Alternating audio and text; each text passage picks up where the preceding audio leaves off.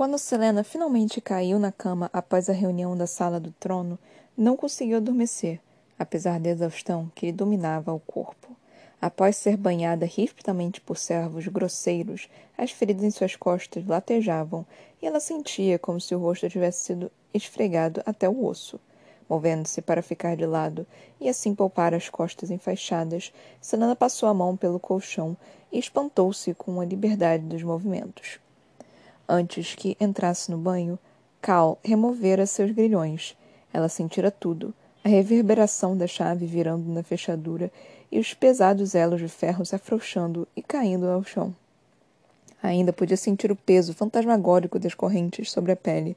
Ao olhar para o teto, Selena flexionou as articulações doloridas e deu um suspiro de contentamento. Mas era tão esquisito deitar em um colchão, ter a pele acariciada por sedas e um travesseiro amparar, amparando seu rosto.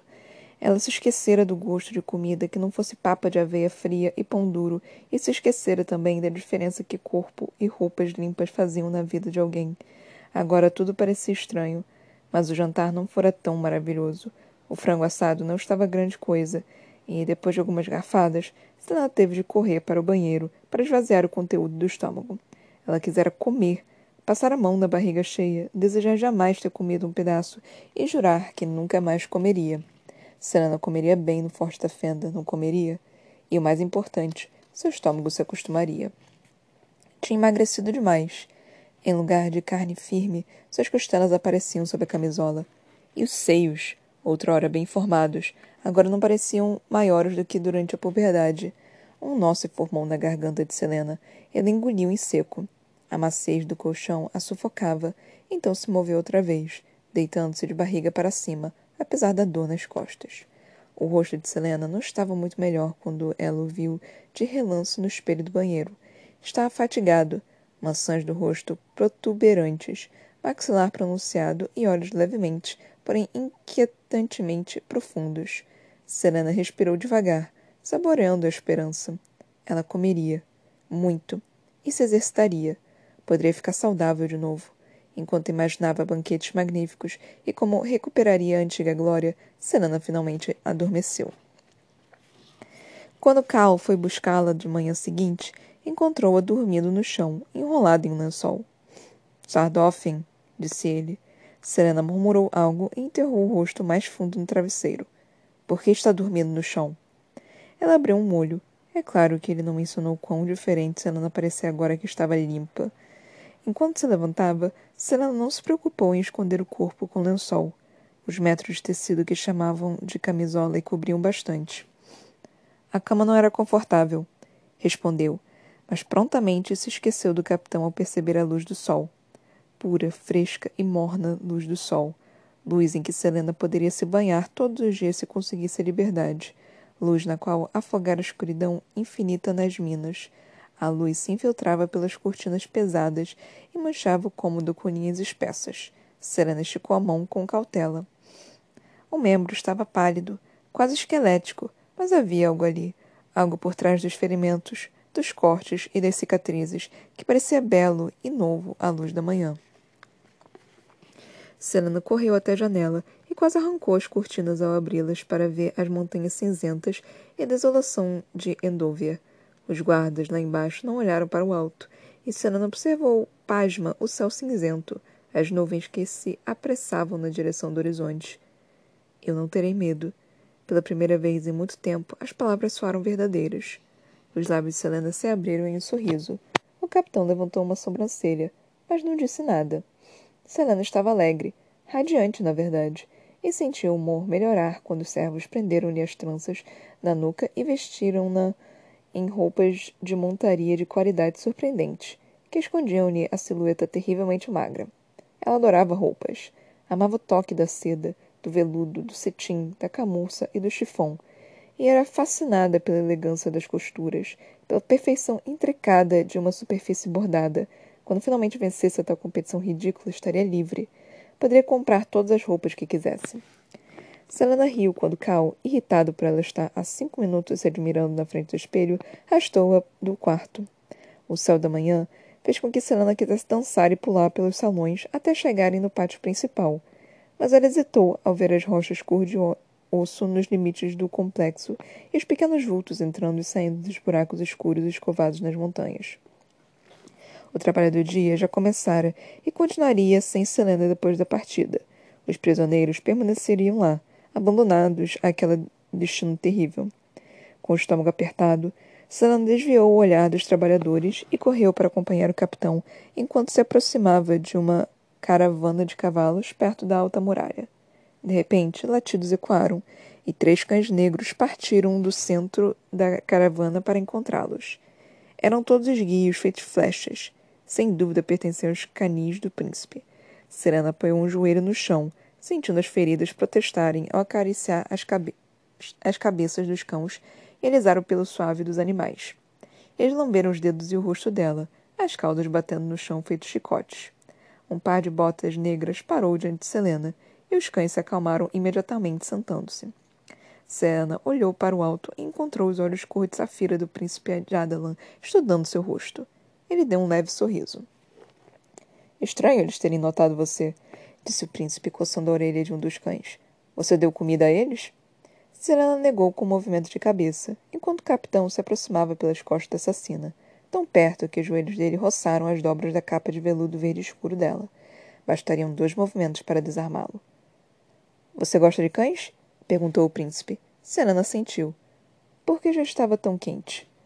Será que serei agraciado com sua voz ou você está decidida a ficar em silêncio pelo resto da jornada? Acho que suas perguntas não mereceram uma resposta verbal. Dorian fez uma mensura. Peço que me perdoe, gentil senhora. Quão terrível deve ser o esforço de responder uma pergunta. Da próxima vez vou pensar em algo mais interessante para dizer. Com isso, o príncipe se virou e se afastou. Os cães seguiam de perto. Selena fez uma careta ao se erguer e fechou ainda mais o rosto ao perceber que o capitão da guarda ria enquanto seguiam até o grupo que se aprontava para partir. No entanto, a vontade irresistível de arremessar alguém contra uma parede diminuiu quando lhe trouxeram uma égua malhada. Selena montou. O céu ficou mais perto, espraiando-se do infinito sobre sua cabeça, por terras distantes das quais ela jamais ouvira falar. Selena agarrou a cabeça da cela. Estava mesmo indo embora de Indúvia. Todos aqueles meses sem esperança, as noites gélidas, agora no passado. Ela esperou profundamente.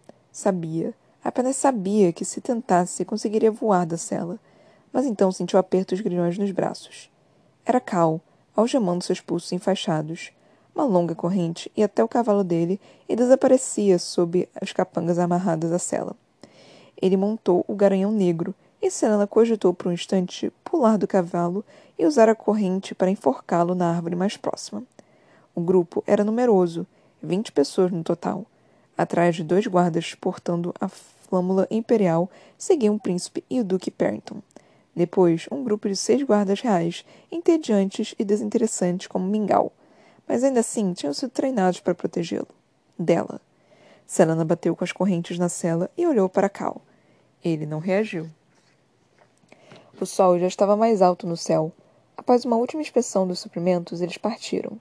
Com a maior parte dos escravos trabalhando nas minas e o restante dentro dos precários barracões de refino, o pátio gigante estava quase deserto.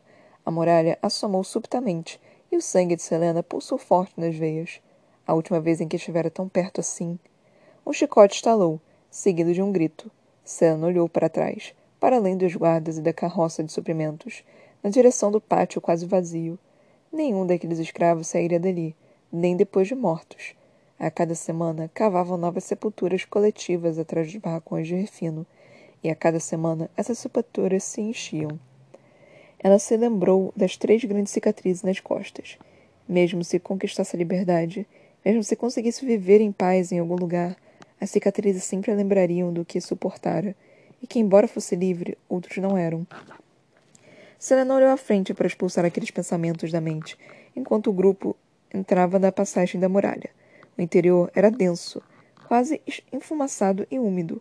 Os sóis dos cavalos ecoavam como trovões. Os portões de ferro se abriram e ela vislumbrou o nome amaldiçoado da mina, que então se dividiu em dois, afastando-se para dar-lhe passagem. Um piscar de olhos e os portões se fecharam, rangendo. Selena tinha saído. Mexeu as mãos atadas, vendo as correntes balançando e batendo entre ela e o capitão da guarda. A corrente estava atada à sela dele, a qual estava afivelada ao cavalo, o qual, quando pass passassem, poderia ser descelado sutilmente, apenas o bastante para que um puxão forte de Selena arrancasse a sela do animal, lançando o capitão ao solo. Então ela. Selena sentiu que o capitão Westphal a observava. Ele a encarava com o senho franzido e os lábios apertados, e ela deu de ombros inocentemente, largando a corrente. À medida que a manhã avançava, o azul do céu ficava mais intenso e quase não havia nuvens. Seguindo pela trilha da floresta, eles passaram rapidamente dos ermos montanhosos de Endúvia para o interior mais agradável.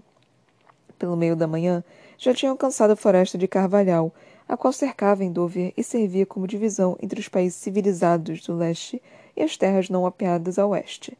As lendas ainda falavam das pessoas estranhas e perigosas que a habitavam os cruéis e sanguinários descendentes do décimo reino das bruxas.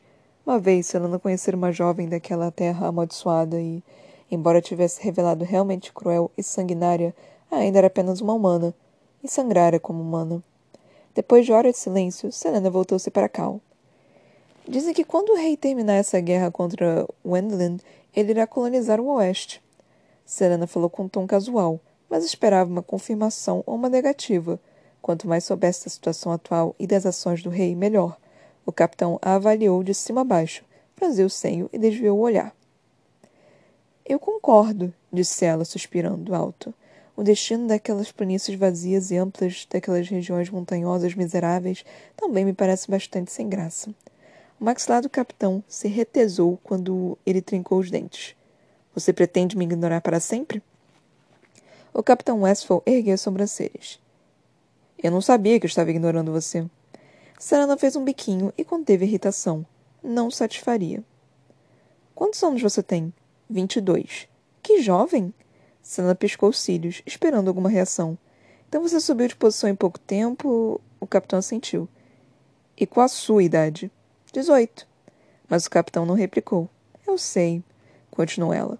É impressionante eu ter realizado tanta coisa tão cedo. O crime não é a realização, Sardoffen. Sim, mas se tornar a assassina mais famosa do mundo é.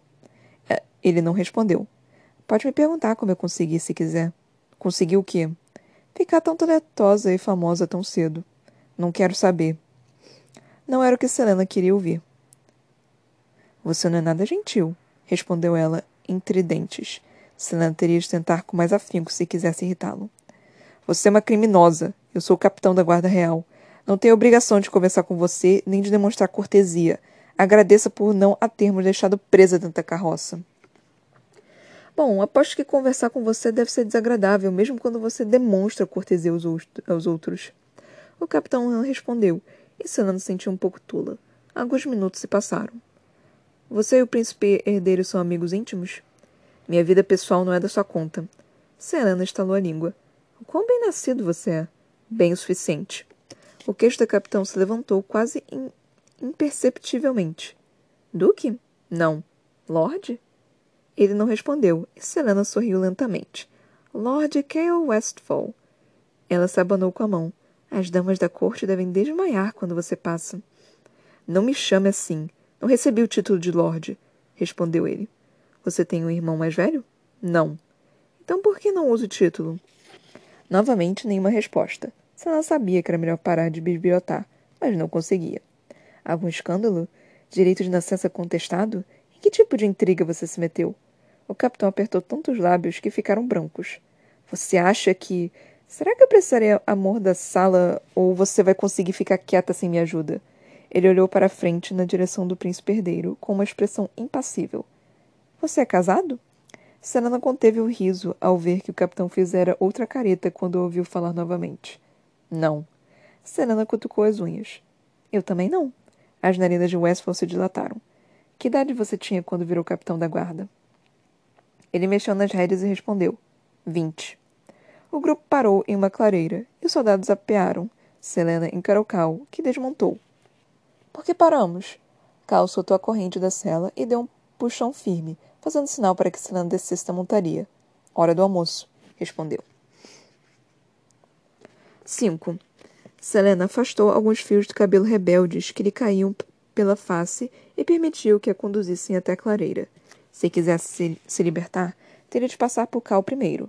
Se estivessem sozinhos, talvez ela tentasse fugir, embora as correntes dificultassem o.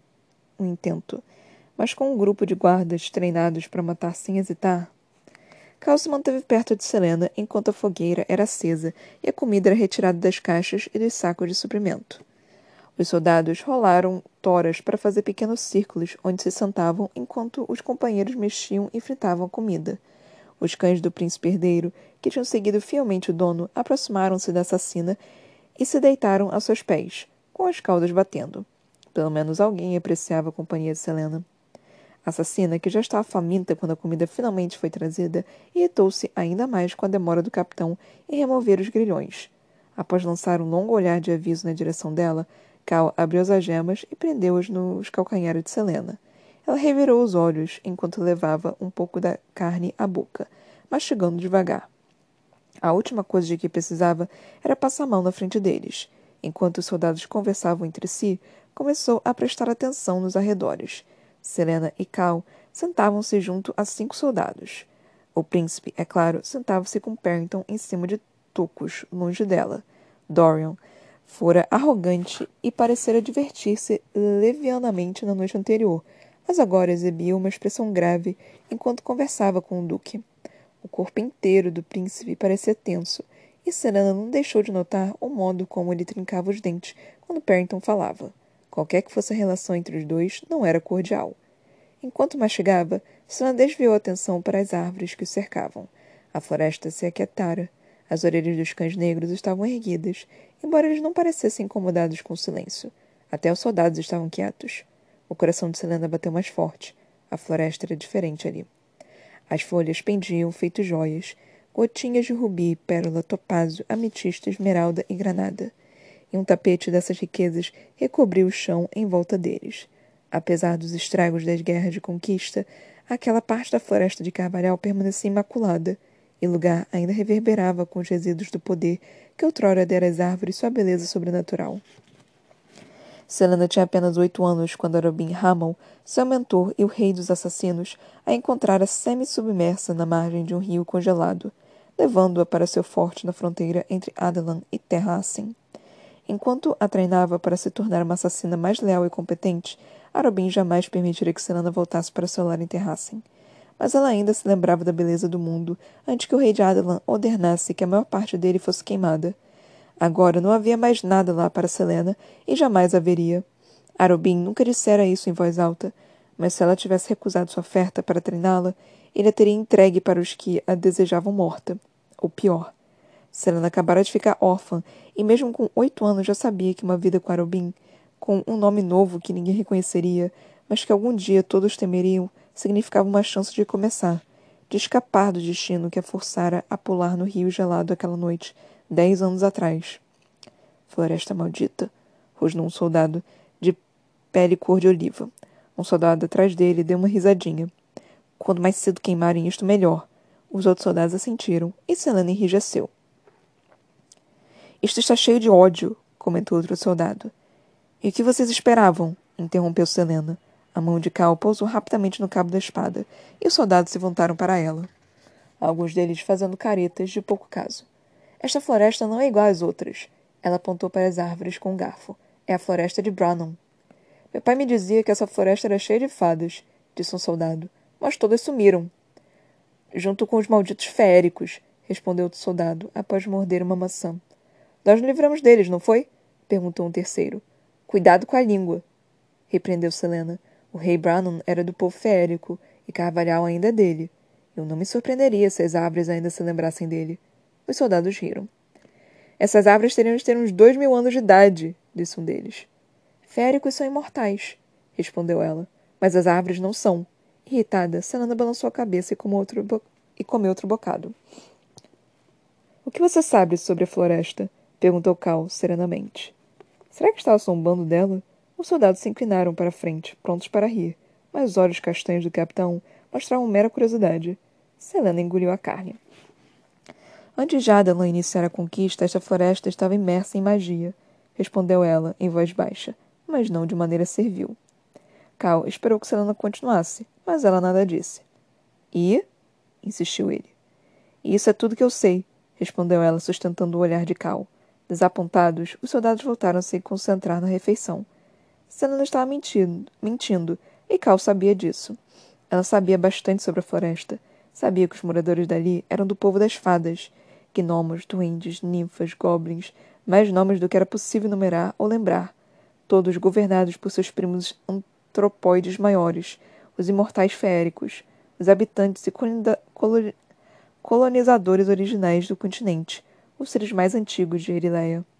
Com a corrupção crescente de Adelan e a campanha do rei para caçá-los e executá-los, as fadas e féricos fugiram, procurando abrigo dos lugares intocados e ermos do mundo. O rei de Adelan proscrevera tudo, magia, férico e fadas, e removera os vestígios tão completamente que mesmo os que carregavam no sangue chegavam a crer que a magia jamais existia, e a própria Selena era um exemplo disso. O rei dissera que a magia era uma afronta à deusa e a seus deuses, que manipular magia era uma imitação impertinente dos poderes divinos. Embora o rei tivesse proibido a magia, a maioria das pessoas sabia da verdade. Um mês após a proclamação, a magia desaparecera completamente por conta própria.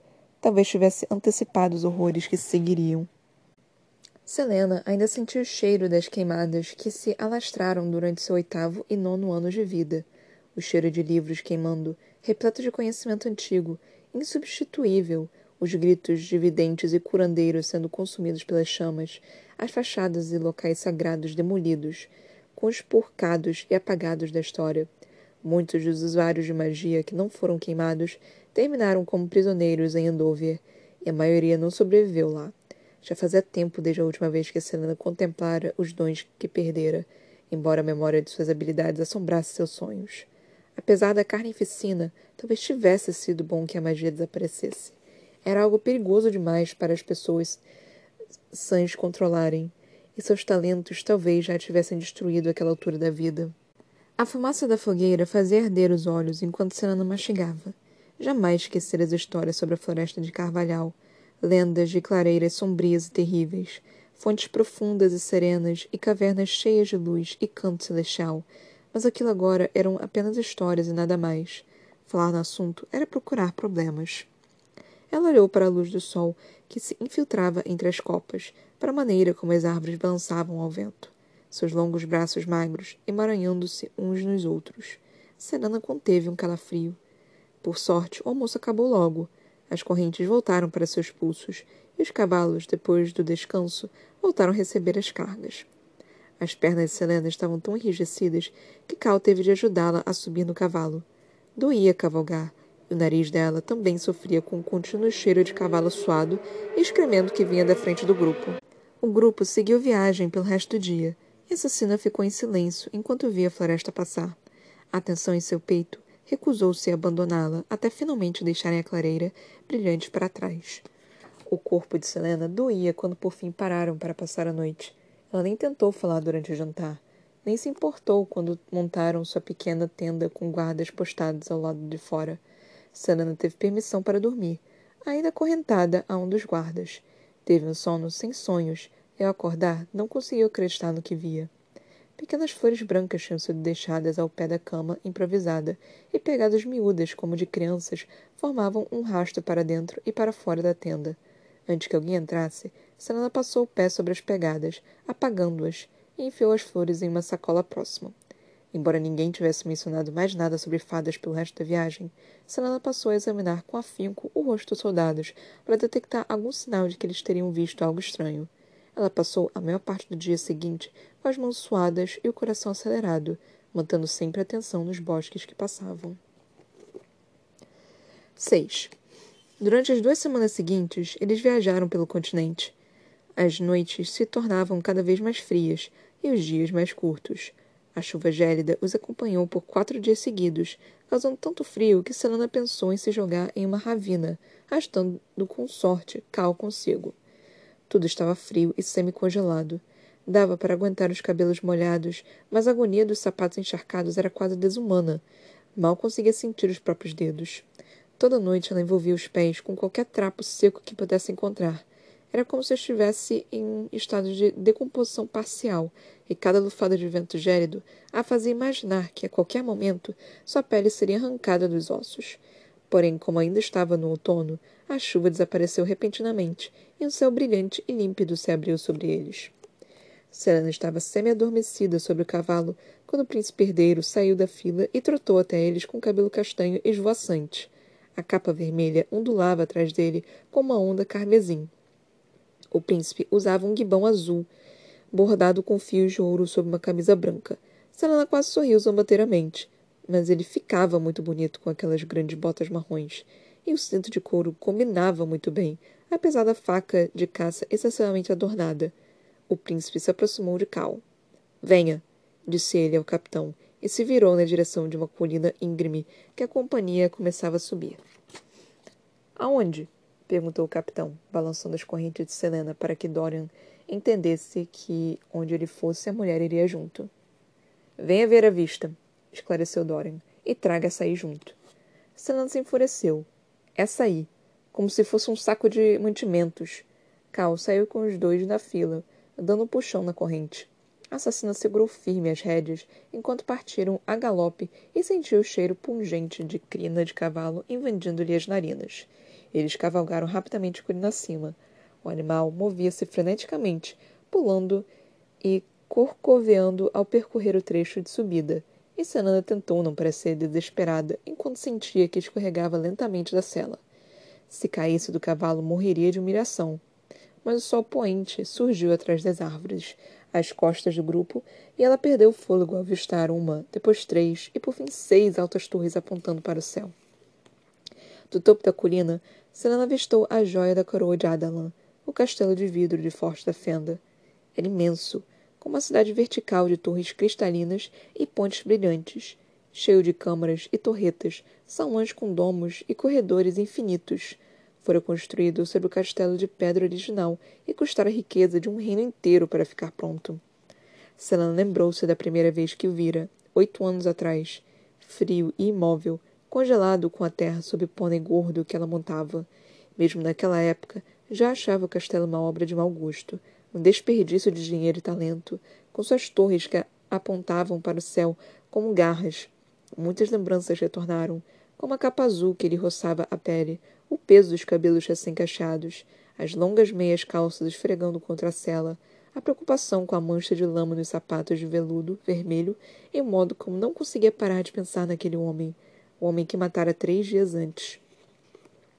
Mais uma torre e a coisa toda vem abaixo, comentou o príncipe, do outro lado de Cal. Os sons do grupo que se aproximava encheram o ar.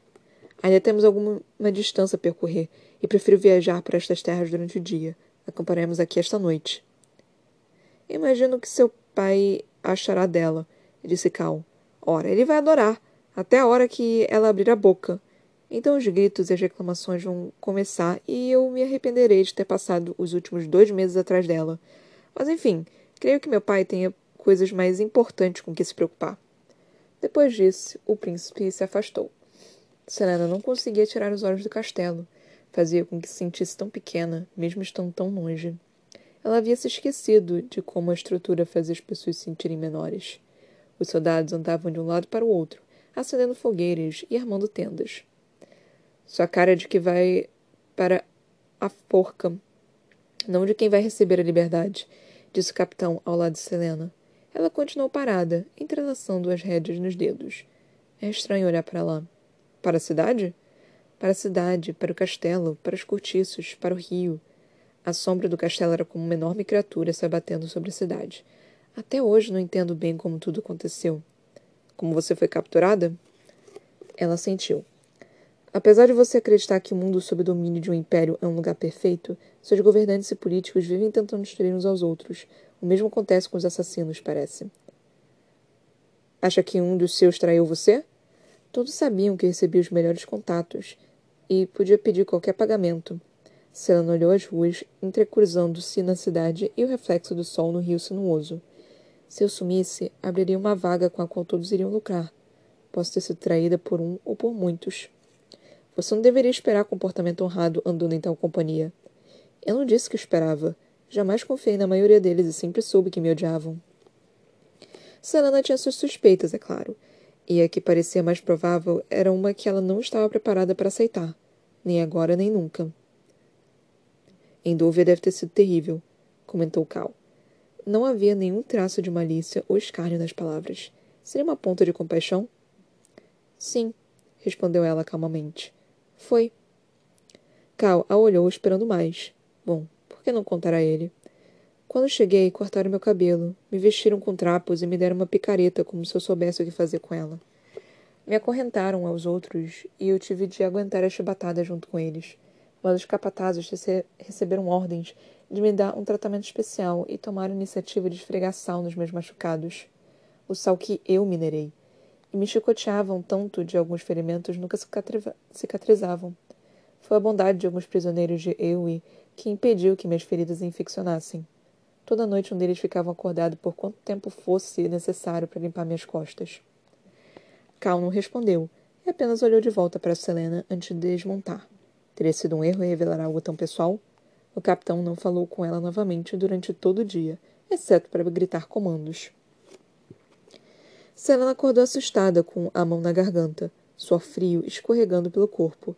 Já tivera aquele pesadelo antes, do qual estava deitada em uma das valas comunitárias de Endover, e quando tentava se libertar do emaranhado de membros apodrecidos, era arrastada para uma pilha com vinte cadáveres de profundidade e enterrada viva, sem que ninguém percebesse que ainda estava gritando.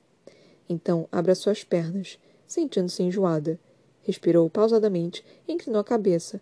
Os joelhos pontiagudos pressionaram sua bochecha. Por causa do clima quente fora da época, o grupo abrira mão de dormir em tendas, o que dava a ela uma vista in inigualável da capital. O castelo iluminado se erguia em meio à cidade como uma montanha de gelo e vapor. Havia uma energia verde pulsante que parecia emanar dele. Aquela hora, no dia seguinte, Selena estaria confinada dentro daquelas paredes. Mas agora, à noite, estava tudo quieto, com a calmaria que precedeu a tormenta. Selena imaginou o mundo inteiro adormecido, encantado pela luz verde-mar do castelo. Imaginou o tempo passando rápido, montanhas se erguendo e caindo, plantas se estremeando pela cidade sonolenta, ocultando-a com uma camada de folhas e espinhos. Ela era a única pessoa acordada. Puxou a capa para se cobrir. Ela venceria. Venceria e serviria o rei. Depois desapareceria para sempre e nunca mais pensaria em castelos, reis ou assassinos. Serena não desejava reinar sobre a cidade novamente. A magia estava morta. Os féricos tinham sido banidos ou executados, e ela nunca mais teria nada a ver com a ascensão ou a queda de reinos. Selena não tinha destino. Não mais. Com a mão na espada, Dorian Havillard observava o assassino do outro lado do grupo adormecido. Havia algo de, de triste em Selena, sentada abraçando as pernas, com o ar refletindo nos cabelos. Nenhum traço de expressão audaz ou resoluta aparecia-lhe no rosto enquanto o brilho do castelo cintilava em seus olhos. Dorian a achava bela, mesmo com um jeito estranho e amargo. Havia algo especial no modo como os olhos da assassina brilhavam ao perceber algo belo na paisagem. Era difícil compreender. Selena olhava fixamente para o castelo, e sua silhueta era desmarcada pela luz que emanava das margens do rio Avery. As nuvens se avolumavam acima deles, e ela olhou para o alto. Uma pequena constelação aparecia por uma abertura da massa das nuvens. O príncipe não pôde deixar de imaginar que as estrelas olhavam para ela. Não, ele pensava se lembrar de que ela era uma assassina, abençoada com um belo rosto e uma esperteza incomum. As mãos de Selena tinham derramado muito sangue, e ela cortaria a garganta de Dorian com a mesma facilidade com que lhe daria bom dia. Selena era sua campeã. Estava lá para lutar por ele e por sua liberdade. Nada mais. Dorian deitou-se, segurando a espada, e caiu no sono. Ainda assim, a imagem assombrou seus sonhos a noite toda. A linda garota que olhava as estrelas e as estrelas que a olhavam de volta. Ai, gente, Tô adorando essa história, tá, tá, tipo bem divertido. Esse finalzinho ainda por cima do, do Dorian observando a Selena, né? Tipo, ah, Dorian achava ela bela. Eu fiquei. Hum, não diga, rapaz. Que isso, menino? Já tá começando a cruxar a bela moça, já tá com. Os, os coraçõezinhos já estão começando a subir assim uh, ao seu redor, é mesmo? Então eu já tô, tipo, bem assim, ah, hum, que legal, que divertido. Mais um par romântico pra Selena. Mas vai precisar de mais um. É, obviamente, ele vai ter que competir com um garoto morto, que é o nosso querido Sam Cortado. isso é maravilhoso.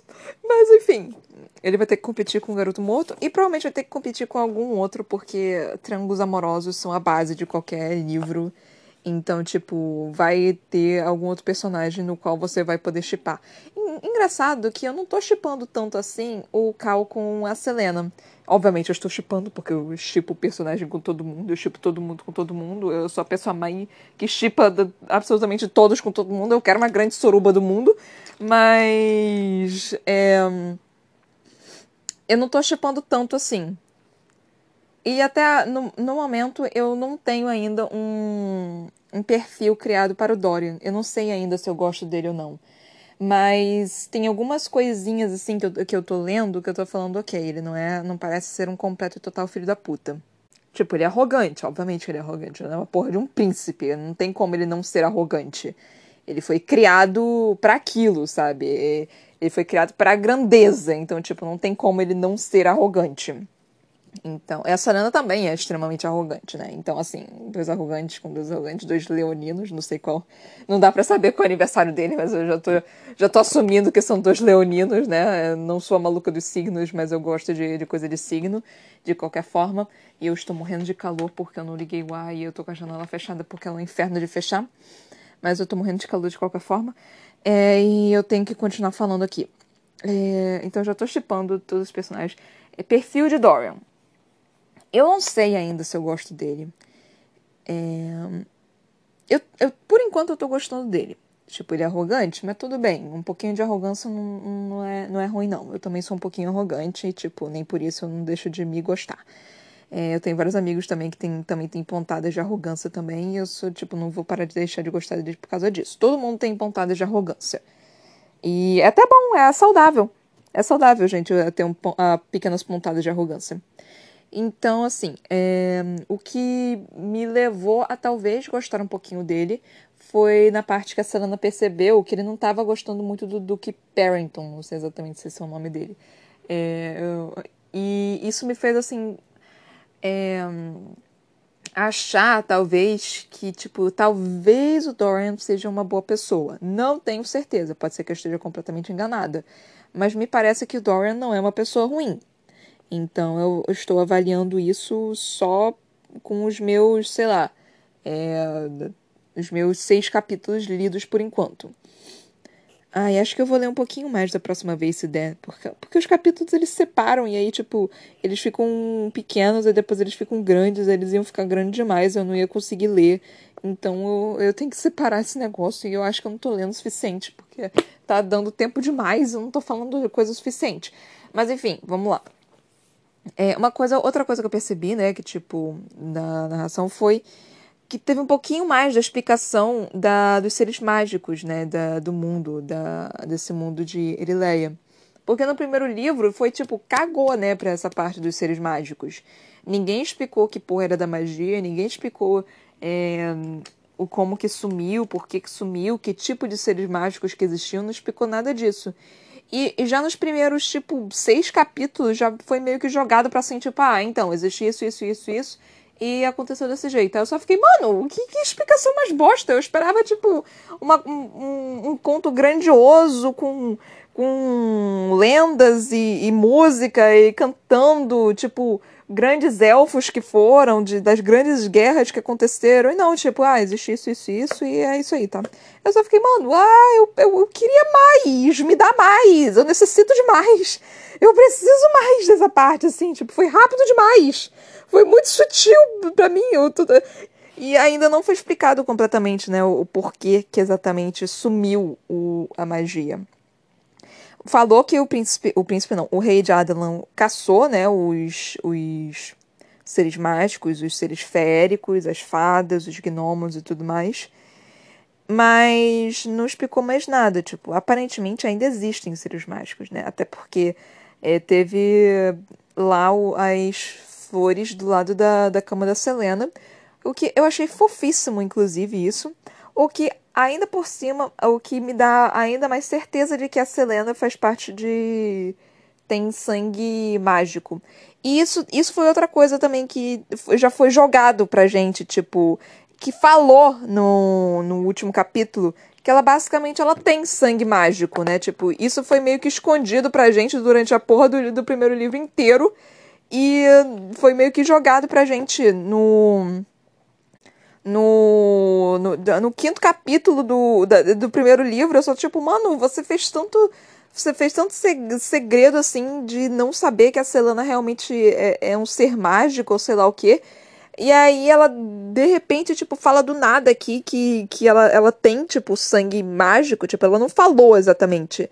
Mas da, da forma que que foi é, dito aqui, que foi escrito aqui, me, me faz pensar muito. Deixa eu até. Eu até achei aqui, mas deixa eu ler para vocês como é que é. Já fazia tempo desde a última vez que Selena contemplara os dons que perdera, embora a memória de suas habilidades assombrasse seus sonhos. Eu, eu, eu, eu, parei aqui de gravar sem querer. Mas, mano, isso daqui é basicamente falando que ela tinha. Que ela tinha poderes, que ela tinha magia. Isso daqui é, é basicamente uma confissão de que ela tinha magia. E foi jogado tão casualmente assim na narrativa que eu fiquei, caralho, você no primeiro livro inteiro você fez um bando de. Você deixou um negócio todo secreto, todo tipo, uh, uh, uh, segredinhos, segredinhos. E no, no, no, no primeiro livro, sabe, de é, real, assim, de história real, sem ser uma porra de conto de, de prólogo, você já fala pra mim que a garota basicamente teve poderes, sabe? Já tem, te, teve magia ou fazia parte de algum tipo de, de clã mágico, sabe? Eu não sei exatamente o que, mas você basicamente acabou de confessar de uma forma tão, tão leve, tão simples, tão tipo, ah, então, né? É, sei lá, eu tenho cabelo, eu tenho cabelo roxo falou tão casualmente que, que, que, ai, que ódio, mano. Sarah J. Maas, o que, que você tá fazendo? O que, que você tá fazendo comigo? Você ficou com preguiça de escrever esse livro? Foi isso? Fala pra mim que foi que, que você ficou com preguiça de escrever esse livro, porque o primeiro você tá fazendo um negócio tão, tão secreto assim, e logo no segundo você joga de forma tão casual. Isso era para ser uma bomba. Era para ter um tan tan tan tan era para ser tipo uma, uma grande uma grande revelação assim, sei lá, tipo é, ela é Deus, qualquer coisa, mano, mas não de uma forma foi jogada de uma forma tão casual. Eu não sei se isso é proposital, para falar a verdade, para meio que despistar, né? Porque às vezes você joga isso de uma forma casualmente, que a pessoa tá tão envolvida lendo que ela, na realidade ela não percebe. Mas eu percebi! Eu tô fazendo esses, esses questionamentos desde o primeiro livro. E aí você me joga de uma forma tão casual que eu tô ficando revoltada, Sarah J. Maas. O que, que é isso, Sarah J. Maas? Me dá mais, Sarah J. Maas. Ai! Minha filha!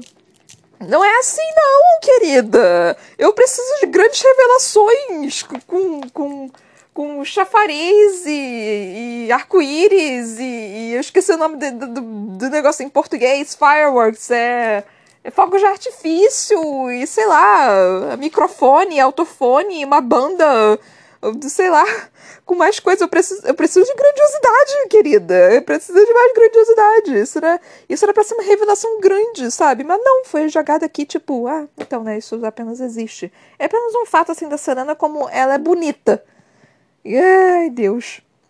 Aí, mas gente, eu quero muito poder ver essa partezinha assim bonitinha dela uh, dela, do, do príncipe se apaixonando por ela. Primeiro, eu, primeiro quero que o príncipe se apaixone por ela. E ele tentar, tipo, conquistar ela. E aí a Selena, tipo, ah, sai daqui, eu não gosto de você. Que nem tava com o Sam, sabe? E uh, aí depois, tipo, ele começar, tipo, realmente mostrar que gosta, uh, gosta dela. E ela, ah, não sei o que, mas ele até que é bonitinho, a bunda dele é bonitinha, não sei o que. Ele, ele é um belo rapaz, é um belo moço, é um, é um belo rapaz moço com ele tem ele tem belas belas pernas tem tem belos olhos tem um belo cabelo tem uma, um belo castelo mas enfim. Mas aí tipo vai, vai ser muito desse jeito gente. E eu, eu, quero muito ver isso. Eu, eu, quero muito ver esse relacionamento tipo aflorar sabe? Eu, eu, eu quero ver esse, esse esse negocinho gostosinho esse esse essa serenata deles dois, sabe? Ai, eu quero muito ver esse negócio. Pode vir um terceiro aí também, pode vir um quarto também. Pode vir quantas pessoas quiserem, assim, também. Dar uma serenata aí pra, pra nossa jovem querida Selena, que eu, tô, eu preciso de romance na minha vida, gente. Eu tô carente, eu necessito ver romance. Eu preciso ver esse tipo de coisa. Então eu preciso, eu quero, eu quero muito poder ver já essa partezinha de romancezinho bonitinho, de, de pegação e até as partezinhas hot também. Quero a parte hot, me dá a parte hot, pelo amor de Deus. E foi legal também que ela. Ela falou da Ansel. Não sei se vocês repararam também, mas teve uma parte que, tipo, tava falando das terras, né, de, de não sei das quantas. Que aí falou, ah, ela, a Selena, muito tempo atrás, muito tempo atrás, né? Tipo, nem foi tanto tempo atrás assim, mas a Selena conheceu uma menina que estava é, repleta de fúria, de ódio, não sei o que, e que não sabe mais onde ela está. Eu, Ansel! Ai, meu Sasuke pro meu Naruto! Ai, minha querida Ansel! Eu vou sempre dizer que Ansel é o Sasuke. Se você não tá pegando essa referência, eu sinto muito, você não entende de cultura pop, cultura japonesa, cultura otaku. Enfim, vai assistir Naruto! Mas. Ai, Ansel! Por favor, apareça. Eu gosto muito de você, Ansel. Não fique tomada pela vingança, Ansel. Não lhe falta ódio, Ansel. Mas enfim, quero muito poder ver mais disso. E essa, cara, eu tô completamente apaixonada por, por sei lá, foram foram só dois parágrafos aqui do da, da parte do uh, um, dois, três, quatro, cinco. Foram só cinco parágrafos do do Dorian olhando pra Selena e eu já fiquei tipo, oh! Eu, cara, eu sou muito fraca para romance. Tipo, qualquer coisa para mim, se fizer qualquer coisa, eu sou muito trouxa. É, já é romance. Gente, eu sou absurdamente trouxa. Mas, mas é porque, tipo, eu acho bonitinho. É muito fofinho. Tipo, você pode pegar uma florzinha pra mim e dar pra mim assim, tipo, pensei em você e ficar, meu Deus, eu vou guardar essa flor pro resto da minha vida. Tipo, não importa o que aconteça, eu sou. Eu, eu gosto de coisinhas, tipo, bobinhas, assim, fofinhas, assim. Nem que seja, tipo, só observando enquanto faz qualquer coisa, ou sei lá, tipo. Ah, eu ficava observando enquanto tá, tava dançando e deu um leve sorriso ou alguma coisa do tipo. Você vai ficar, oh, que coisa fofa. Eu quero mais. Me dá mais fofura, me dá mais coisa de amor, me dá mais coisa do qual eu posso ficar agarrada num, num, num ursinho de pelúcia e ficar tipo, oh, eu quero mais disso. Eu quero muito mais disso. Sarah J. Maas, me dê mais disso. É isso que eu quero. Me dá sangue, porrada e tiro também. Mas eu quero mais romance. Eu quero mais romance. Me dê mais romance. Eu quero beijos. Eu quero sexo. No livro. Mas enfim. É, com certeza a Selena vai perder a virgindade nos livros, porque, tipo, é um acontecimento importante demais. Então, assim, ela, é, esperem por esse momento no livro. Eu, eu já tô, tipo, vislumbrando. Vislumbrando não, né? Tipo, já, já tô aqui fazendo uma. É, fazendo uma. É, já, já tô. Ai, eu não sei qual é a palavra exata, mas eu já tô falando o que, que vai acontecer nos próximos livros. Eu não sei exatamente em qual. Hum, vamos chutar se eu consigo. Uh, vamos ver se eu consigo chutar exatamente em qual. Talvez. Esse é o livro 2? 2, 3, 4, 5. Talvez no livro 5 ela perca a virgindade. Não, no livro 6. Vamos dizer que é o livro 6. É, talvez nesse que ela perca a virgindade, porque eles são muito grandes, gente. então eu tô apostando que ela vai perder a virgindade no livro 6. Vamos ver se eu consigo acertar. Eu provavelmente vou esquecer dessa aposta. Mas assim, essa questão dela perder a virgindade não é porque eu sou tarada, não, tá, gente? É só porque, tipo, isso é um marco realmente importante. Geralmente, assim, para leitores e coisas assim, como a gente tá vendo, vislumbrando a vida dela, é, geralmente coloca coisas assim, tipo, importantes, que nem é tão importante assim, mas a sociedade geralmente diz que é, então acaba colocando. Então eu aposto que nós vamos ver ela perdendo a virgindade. Não sei exatamente com quem, mas ela vai perder com alguém. E eu espero que não seja por estupro. Mas. Porque pode acontecer, gente. e eu tô com muito medo disso acontecer, para falar a verdade. Mas é um livro. É um livro muito. Tim demais para isso poder acontecer. Então, assim, e, já que não aconteceu nos 16 anos, 17 anos dela vivendo a vida dela com a Arubin, eu acho que não vai acontecer depois. Mas assim, ela antes estava protegida pelo Arubin, né? Agora eu não sei mais. Ai, gente. Eu não sei o que, que vai acontecer. E eu não sei se vai aparecer um outro, tipo. qual é o nome que poderia nos dar para esses, esses belos rapazes? Um bofe. Eu não sei se vai aparecer um, mais um bofe para poder ganhar o coração, poder. Uh, não é compartilhar, é. para poder tentar ganhar o coração de Selena. Porque nós, aqui nós já temos Cal e nós já temos Dorian. Então talvez nós teremos mais um rapaz, um, um belo rapaz, né? para poder ficar aqui com o coração de nossa belíssima Selena Sardoffin. Então, eu não sei. Até porque eu não sei se exatamente se eu gosto do, do Cal ou do Dorian exatamente para poder gostar, para poder, tipo, ficar com a Selena. Pode ser que seja o Dorian realmente, né? Porque já que ele é o príncipe de Adalan, pode ser que ele, no final das contas case com ela e eles acabem com a porra da guerra eh, que, que o filho da puta do pai do Dorian tá fazendo há 20 mil anos. Então é uma possibilidade. Isso são apenas especulações minhas para o futuro do, do, da saga, né? Enfim, galera, acho que é isso, né? Tipo, eu falei até mais coisa do que eu deveria, que eu tô fazendo especulação também do, do que, que pode acontecer no livro. Ui, cacete! Do que, que pode acontecer pro livro, né? É, porque eu não sei, porque, tipo, eu li um livro, só que foi um livro prólogo, não conta exatamente.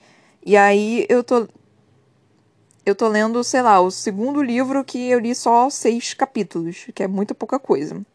Se vocês estão gostando, por favor, compartilhe e, por favor, também me sigam no meu Instagram, Ana Brocanello, e na minha página no Facebook, a.c.brocanello. Brocanello tem dois L's, tá, gente? L de livreto. Eu tenho um livro também publicado que se chama Pandora, que você pode encontrá-lo nas lojas virtuais Amazon e na editora Viseu, em formato e-book e físico. E eu também tenho um canal na Twitch que se chama Toca da Broca. Bom, eu espero que vocês tenham gostado aqui do episódio, né? Da, do que eu tenho feito, da leitura, mesmo que eu, que eu às vezes divago um pouco, mesmo que a divagação seja até para especulações de, do futuro da história.